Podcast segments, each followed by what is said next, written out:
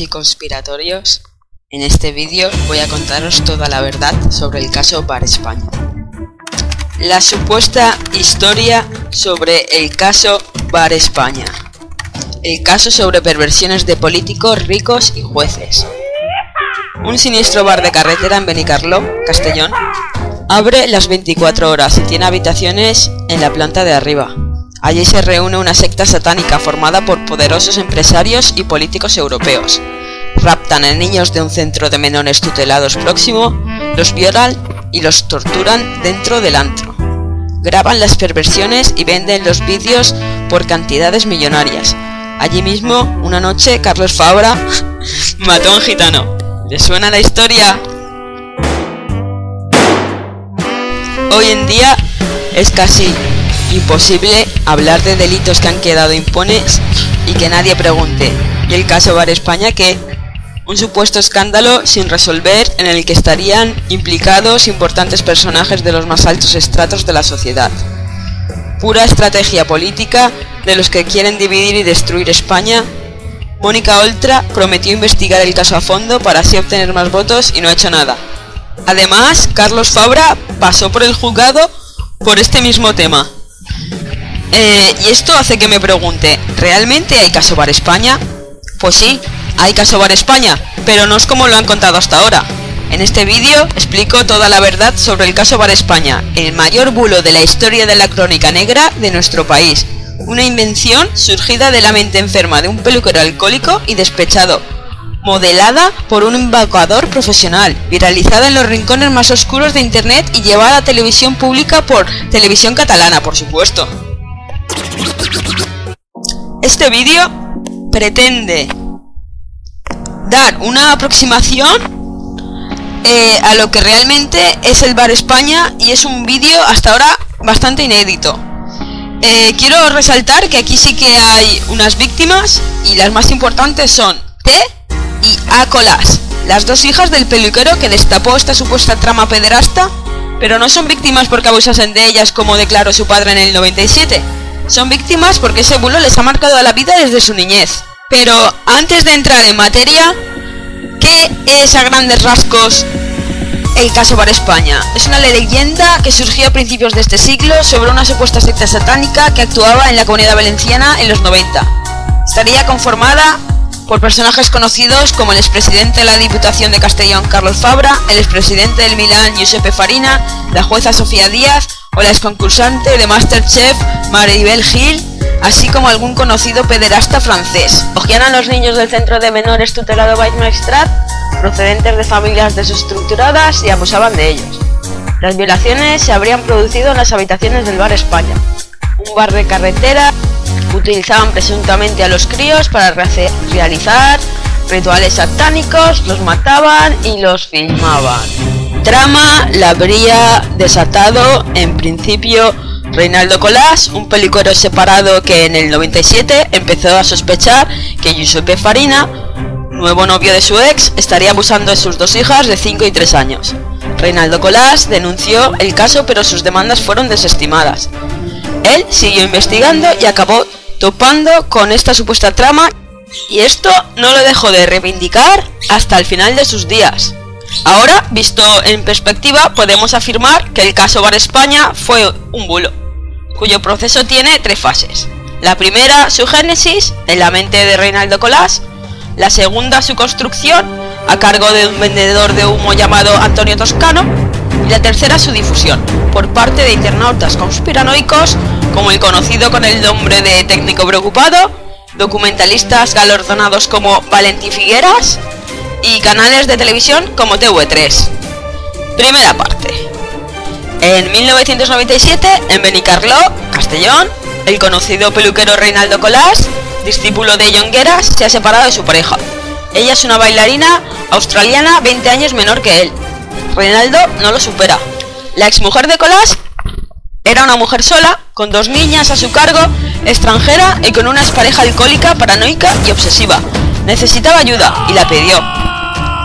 La hija de Colás, de Colás, tiene flashes solo de aquella época. Su hermana A, ni eso. eran muy pequeñas y cuando se quedaban con su padre tras la separación, tenían custodia compartida, él les hacía decir a las niñas una serie de cosas y las grababa con un cassette. Padre les obligaba a decir cosas del tipo Giuseppe es malo porque nos viola con la pilila o nos obliga a tocarle la pilila y luego me yogur. El peluquero había perdido el norte, manipulaba a sus hijas y preparaba así su venganza contra su exmujer y el novio. Quizá estaba con sed de venganza o simplemente él creía que su propia historia era cierta, porque no estaba bien psíquicamente. Con estas, cogió Reinaldo a sus dos hijas y se las llevó a declarar al cuartel de la Guardia Civil sin avisar a su madre. Allí les dijo a las niñas que, que explicasen a la policía lo que les había pasado y allí mismo las niñas repitieron como loros todo lo que durante meses papá les había dicho que repitiesen. Lo de la pilila y lo del yogur.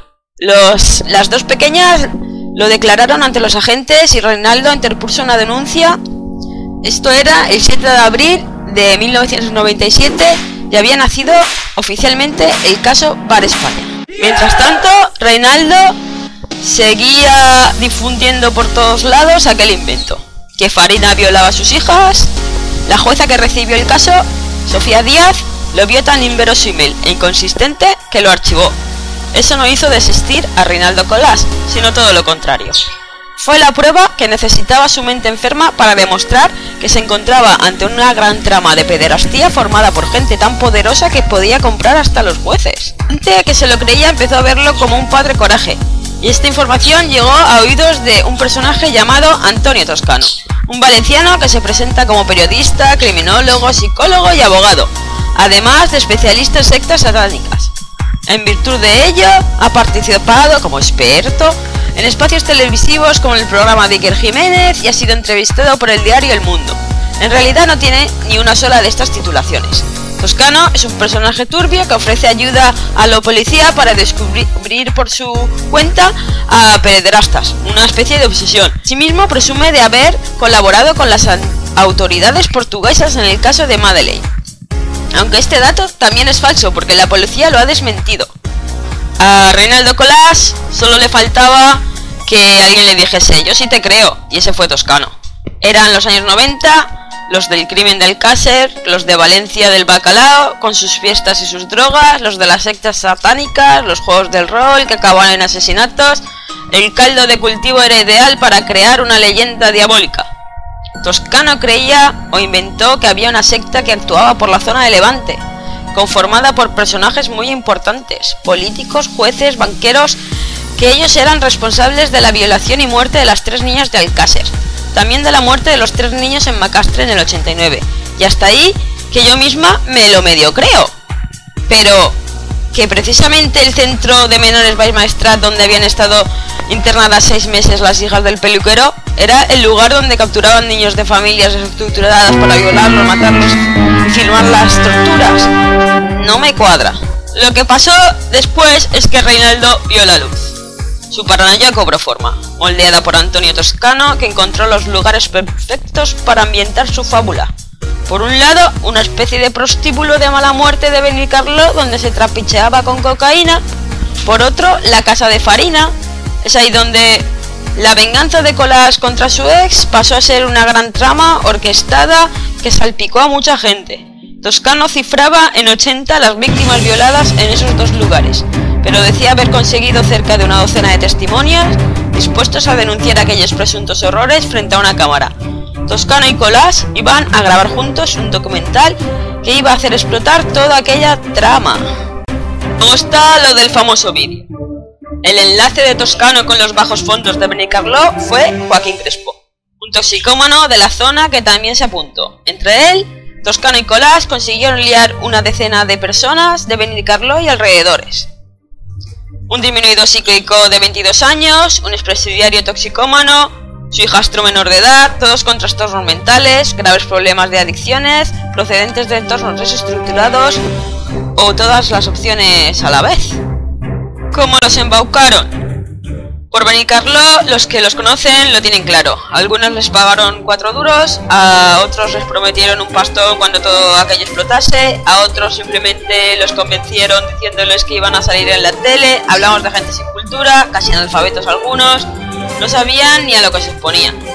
Con estos elementos eh, rodaron infinidad de vídeos en la planta superior de la peluquería, la batuta la llevaba Toscano, sentaba a las Lumpen delante de las cámaras y les hacía unas entrevistas delirantes con preguntas guiadas y capciosas. Reinaldo con las grababa, Antonio Toscano preguntaba y se enfadaba cuando los entrevistados no seguían el guion.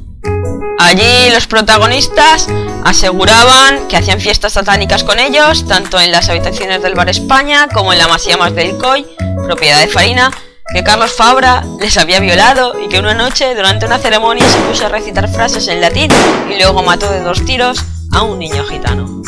El resultado lo pueden ver buscando Bar España en YouTube y pinchando en la primera entrada un pastiche absolutamente grotesco, unido y editado a posteriori por seguidores de este caso en un archivo enorme de casi tres horas de duración. Colas y Toscano metieron a personajes de todo tipo en aquella trama. El primero, obviamente, era Giuseppe Farina, el más malo de todos, la obsesión del periquero despechado, pero también a personajes conocidos en la zona como Carlos Fabra o el capitán de la Guardia Civil de Vinaroz, también a un conocido pederasta francés llamado Bernard Appetit, al Appetit, perdón, perdón por mi francés, que jamás estuvo en el Bar España, pero que le daba consistencia al relato. ¿Saben quién formaba parte también de la trama pederasta? La jueza Sofía Díaz, la que archivó la primera denuncia que puso Reinaldo Colás. Con el tiempo, además, se han ido incorporando personajes a aquella supuesta secta satánica. Han aparecido nombres que no estaban inicialmente en la leyenda, como el de Francisco Camps y el de Maribel Gil, concursante de Masterchef y natural de Benicarlo. Aquellas presuntas orgías satánicas concluyeron, según la leyenda, con 80 menores violados y 5 de ellos fallecidos y enterrados por sus propios compañeros en el subsuelo del Bar España. No obstante, nadie ha reclamado a esas personas. No se tiene constancia de que falten cinco niños, no hay cuerpos como si que los hubo en Alcácer, solamente conjeturas. Cuenta también de Colás que ella y su hermana sufrieron la obsesión de su padre durante toda su infancia, que con 7 u 8 años ya se dio cuenta de todas las mentiras del padre y de cómo las había manipulado y utilizado, pero todo se acabó cuando ella tenía 12 años. Una mañana les agarró y les dijo que las llevaba a desayunar y luego al cole, pero en realidad las llevó a la Guardia Civil a declarar. Allí lo estaban esperando. Sí, pero para detenerlo. Fue arrestado por el secuestro de sus hijas. Las autoridades le estaban siguiendo la pista, sabían de sus problemas mentales, de su alcoholismo, de sus excesos y de la posible esquizofrenia paranoide, que le adivinaron en un juzgado. Para diagnosticar aquella esquizofrenia hacía falta un consentimiento, pero él nunca lo quiso dar. Pasó dos días en el calabozo y lo soltaron. Desde protección al menor mandaron a T y A Colás con su madre y a Reinaldo le impusieron una orden de alejamiento hasta que sus hijos tuvieran 18 años. Así las niñas no volvieron a ver a su padre hasta que cumplieron la mayoría de edad. Aquello sucedió en el 2004. Las hermanas Colás ya estaban fuera de la tóxica influencia de su padre, pero la justicia todavía tenía que pronunciarse. De todas las denuncias que se presentaron entonces, eh, la única que se mantuvo firme fue la de Reinaldo Colás, el único que llegó hasta el final. Lo cierto es que el caso Bar España llegó a contar con casi una veintena de denuncias por violación y abuso de menores. Pero como todos sabéis cómo funciona la justicia española, pues hasta 2005 no llegó a los tribunales. Al pasar tantos años, eh, en 2005 todos los que habían denunciado entonces, pues retiraron las denuncias. El único que siguió fue Reinaldo Colás. Los jueces no vieron nada punible y no había caso. Los forenses que examinaron a los niños que decían haber sido violados no encontraron ningún inicio de ello, tal y como aclaró Carlos Cuadrado, presidente de la Asociación Profesional de Criminólogos de España, en una entrevista sobre el tema. Además de los supuestos menores asesinados, de esos cinco menores, no se han encontrado cuerpos, ni siquiera huesos que se confirmen que sean humanos. De hecho, eh, esos menores nunca se ha denunciado su desaparición y es más, el Instituto Nacional de Toxicología afirmó que los huesos se trataban de huesos animales, que no se podría concluir que fueran en ningún caso restos humanos. No había ni una sola prueba de esas supuestas ceremonias satánicas y la justicia había hablado y había sido clara. El caso Bar España nunca existió. Reinaldo Colás fue el único que entró en prisión por aquello. Lo acabaron condenando a 15 meses de cárcel por denuncias falsas, calumnias y difamaciones. Cumplió tres o cuatro, pero se arruinó. Las multas y las costas judiciales fueron costosas. Después de eso, volvió a caer en depresión y a beber mucho. Toscano sí que salió limpio. Aunque después eh, lo expulsaron de la ONG, como ya dije en el anterior vídeo, eh, y estuve indagando demasiado en el caso de Madeline, pero vamos, que al final no concluyó nada tampoco. El caso había finalizado ahí, pero a principios de esta década, bueno, del anterior, que ya estamos en 2020, por cierto, aprovecho para felicitaros el año a todos.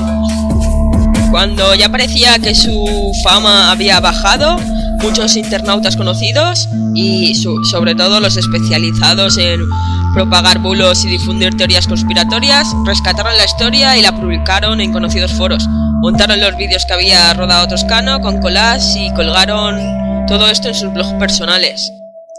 La justicia tuvo que volver a pronunciarse y todos los pseudo investigadores que habían dado difusión en internet al bulo fueron condenados algunos a cuantías ocultas de hasta 40.000 euros y a retirar los contenidos de sus páginas.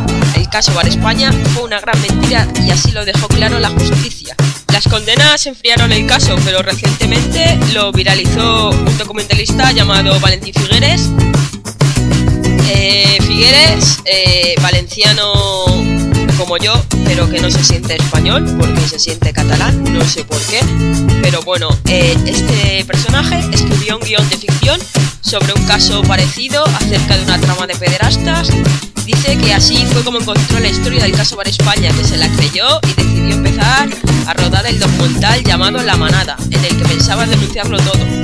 Se reunía con Colás a menudo, ya cuando eh, estaba muy enfermo de un cáncer de hígado la cadena catalana TV3 eh, hizo una entrevista a Figueres para el programa 30 Minutos, hablando sobre el documental y aprovecharon en ella para darle caña a España, que es lo único que saben decir, diciendo que es un país en el que no dejan investigar este tipo de casos. También lo hizo el diario catalán Ara. Allí fueron más vivos y como no era todo creíble, eh, titularon al reportaje España, un caso demasiado atroz para ser creíble. Figueres anunció que el documental se iba a estrenar a mitad del año pasado, pero este nunca se estrenó. Y nada, pues al final acabó diciéndolo de siempre, que no se estrenaba por miedo, porque le habían advertido de que por su bien y el de su familia no sacase a la luz. O, sea, que dejó entender que la habían amenazado. Yo creo que lo que Figueres hizo en realidad es no sacar el documental, pues porque sabe que es un gran bulo y que la liará si lo saca a la luz, porque lo único que va a conseguir es una condena por difamación o calumnia, y no un Pulitzer. Tal vez por porque la gente esperaba el documental, eh, podría dar eh, explicaciones pertinentes. Lo que sí se sabe es que Figueres estuvo en el entierro de, de este de Colás y que lo único que hizo fue grabar con su tablet todo sin ningún respeto hacia el difunto eh, hubo gente que tuvo ganas de pegarle y luego una tal Nuria empezó a pegar gritos y a decir que ese ataúd merecía una bandera porque Reinaldo Colás era un héroe. Todo fue muy desagradable y hasta las hijas de Colás lo reconocieron. Eh, un espectáculo bochornoso y macabro durante un entierro porque Colás murió el pasado 2 de diciembre de 2017, víctima de un cáncer de hígado y producto de sus excesos con el alcohol. Eso que suena es mi ninfa, uno de mis pájaros que a veces oiréis por los vídeos, es que no puedo hacer nada para que callen. La hija de Colás contó que de su padre lo único que hicieron la mayoría de personas fue aprovecharse, eh, abogados y conspiranoicos que le pedían dinero para ganar el juicio y tal. También dice que en sus últimos días Reinaldo tuvo algunos momentos de lucidez y reconoció que había muchas cosas en la historia que él inventó que no cuadraban. Y era él el que había inventado la historia. Sabía que había hecho las cosas mal y que había jodido de por vida a sus hijas. Eh, eso es lo que contaba exactamente de Colás.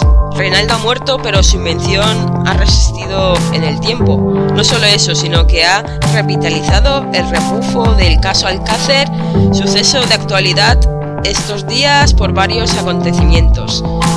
El asesinato de las niñas fue obra, según esta perversa invención, de los mismos que violaban a los niños en el bar España. Y eso provoca que la gente siga buscando las redes y que esté todo relacionado con con unas violaciones que nunca sucedieron. Las hijas de Colar reconocen que aún se les acerca algún periodista y le pregunta por el supuesto caso Bar España y ellas ya han reconocido que nunca hubo tales abusos, eh, que ellas no han podido explicarlo hasta ahora, cuando han contactado con algunos medios más reales y más serios. Y aunque hasta Colás reconoció a su hija sus errores, el caso Bar España tiene más vida que nunca. Es curioso cómo este bulo ha sido utilizado con fines políticos y se ha desplazado de derecha a izquierda. Cuando surgió la leyenda, su veracidad era muy definida por sectores de la derecha más externa y por la iglesia, que no venía mal lo de meter medio con cuentos de satánicas, historias por Valencia, la Valencia de los 90 de la libertad del bacalao y las drogas. El lugar de perversiones en España era un sitio peligroso por adoradores de Becebú que podían violar a sus hijos. Ahora la cosa ha cambiado. La izquierda separatista eh, va difundiendo estas historias y la tía esta, la Mónica Oltra, se embolsó un buen puñado de votos comprometiéndose a que iba a llegar hasta el fondo del asunto. La colega no ha hecho absolutamente nada, pero viene muy bien la implicación de personajes del PP como Fabra o Camps. Eh, vamos, es que es tan fuerte que hasta se ha utilizado al independentista este, al Figueres, eh, y a TV3. Eh, vamos, han hecho que cambie la orientación política totalmente. Eh, hay que ser valiente para investigar el caso Val España, eso repiten. Y vamos, es que no dicen nada más. O sea, lo de siempre, que en España no hay justicia y vamos, lo típico, vamos, los que no pueden demostrar solo dicen mentiras. Y ahora dirán de mí que soy una satánica, una pedófila y que he estado en el bar España cuando todo aquello se practicaba y yo solo tenía 5 años, pero que ya era una abusadora de menores de mi edad. Vamos, tonterías, solo sabéis decir que mentira. Al final de la historia fue que Carlos Fabra pasó por el juzgado por este tema, por el tema de que se había vestido con una túnica y había matado al pobre gitano, que ni se ha demostrado que exista. Y se mosqueó, porque es que al final esto mosquea. Y dijo que iba a llegar al final con las querellas por calumnias y difamaciones, porque Fabra habrá hecho muchas cosas mal, ha estado en prisión por ladrón, pero, a ver, te acusen de pederasta es muy fuerte, es lo peor que se le puede decir a una persona según mi opinión. Eh, al final, cuando se investigó toda esta historia de los huesos y tal, encontraron los huesos y aquí está en un documento la prueba toxicológica de que no se pudo demostrar que eran huesos humanos. Otra historia sobre el Bar España es que la enfermera que curaba a los niños de los supuestos abusos, que se llamaba Alicia Martínez, iba a denunciarlo todo y que por eso cogieron y se la cargaron. Lo cual es mentira porque fue demostrado que realmente su coche había ardido en llamas en un accidente. La gente de Castellón y alrededores pues se creyeron esa historia. Pero yo pues no me lo creo, yo me creo la versión científica y lo que ha dicho el Instituto de Criminología, que fue un accidente. Cuando acabe el trabajo tengo que pasar por el Bar España y comerme un menú de esos que venden y a ver si así conozco al propietario que dice y declara que el Bar España ya no existe desde hace mucho tiempo y que, vamos, que para él esto sigue siendo molestia porque se, se le acerca mucha gente por el restaurante aún preguntándole por la historia y tal. Bueno, ha cambiado el color después de pasar por muchos dueños y ahora se llama Restaurante Mediterráneo. Vamos, eh, una delicia de restaurante por lo que se ven las fotos del TripAdvisor.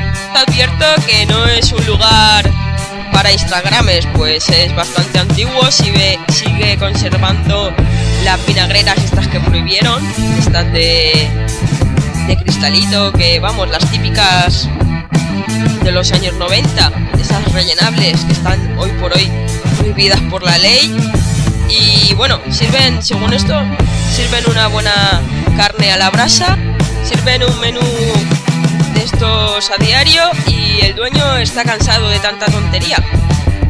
Y vamos, cuando le preguntan, ¿esto pasó realmente? Pues el hombre dice, pues si pasó o no pasó, pues ah, es algo que me la... vamos, me la difamina. Eh, claramente, pues el hombre realmente es una de las víctimas indirectas del caso Bar España. Pues como ya dije en su día, es el bulo más grande de la historia de la crónica negra. Y ya, ya está, un fraude que ha pasado por internet, ha llegado a sede judicial, ha sido juzgado recientemente y que ha sacado beneficio político. Y vamos, ya está, todo aquello fue aclarado y juzgado. Luego os preguntaréis, ¿se abusó de niños con problemas? Sí, se abusó, desde el momento en que los liantes se obligaron a menores de edad y a personas con discapacidad y en situación de, exclusión a confesar unas violaciones que nunca existieron. ¿Están sufriendo todavía las víctimas? Cada día. Las vidas de, de y su hermana y su madre han estado marcadas desde hace más de 20 años por una mentira que solo ha traído disgusto. Estas personas no quieren popularidad, ni quieren fama, ni siquiera quieren que su cara salga en internet. Eh, dejar vivir a estas personas en paz. Estas son las principales víctimas del caso Bar España, T y Ácolas. Bueno, para finalizar y aclarando las cosas, no, Carlos Fabra no mató a ningún gitano. Si os ha gustado este vídeo, no dudes en compartir y darle a la campanilla.